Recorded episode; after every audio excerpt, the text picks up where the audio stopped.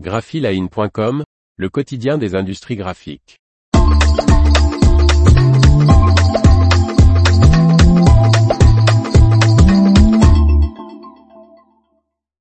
Le centre de R&D de Grenoble d'Arjowiggins passe sous le giron de Fedrigoni. Par Faustine Loison. Fedrigoni souhaite développer de nouvelles solutions dans le domaine des étiquettes adhésives et des emballages de luxe, grâce aux technologies de RFID et d'électronique imprimée.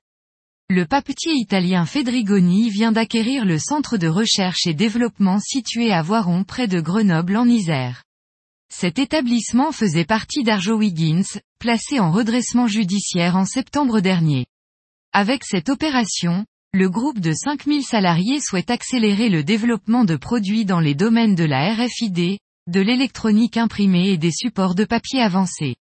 L'Italien conserve les 7 salariés du centre de recherche ainsi que les machines, et met la main sur les brevets et les marques du site, dont la marque PowerCoat.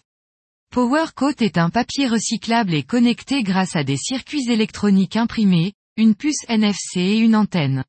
Le groupe papetier voit de nombreuses possibilités d'application des innovations de ce centre de R&D, aussi bien sur le domaine des étiquettes adhésives que des emballages de luxe.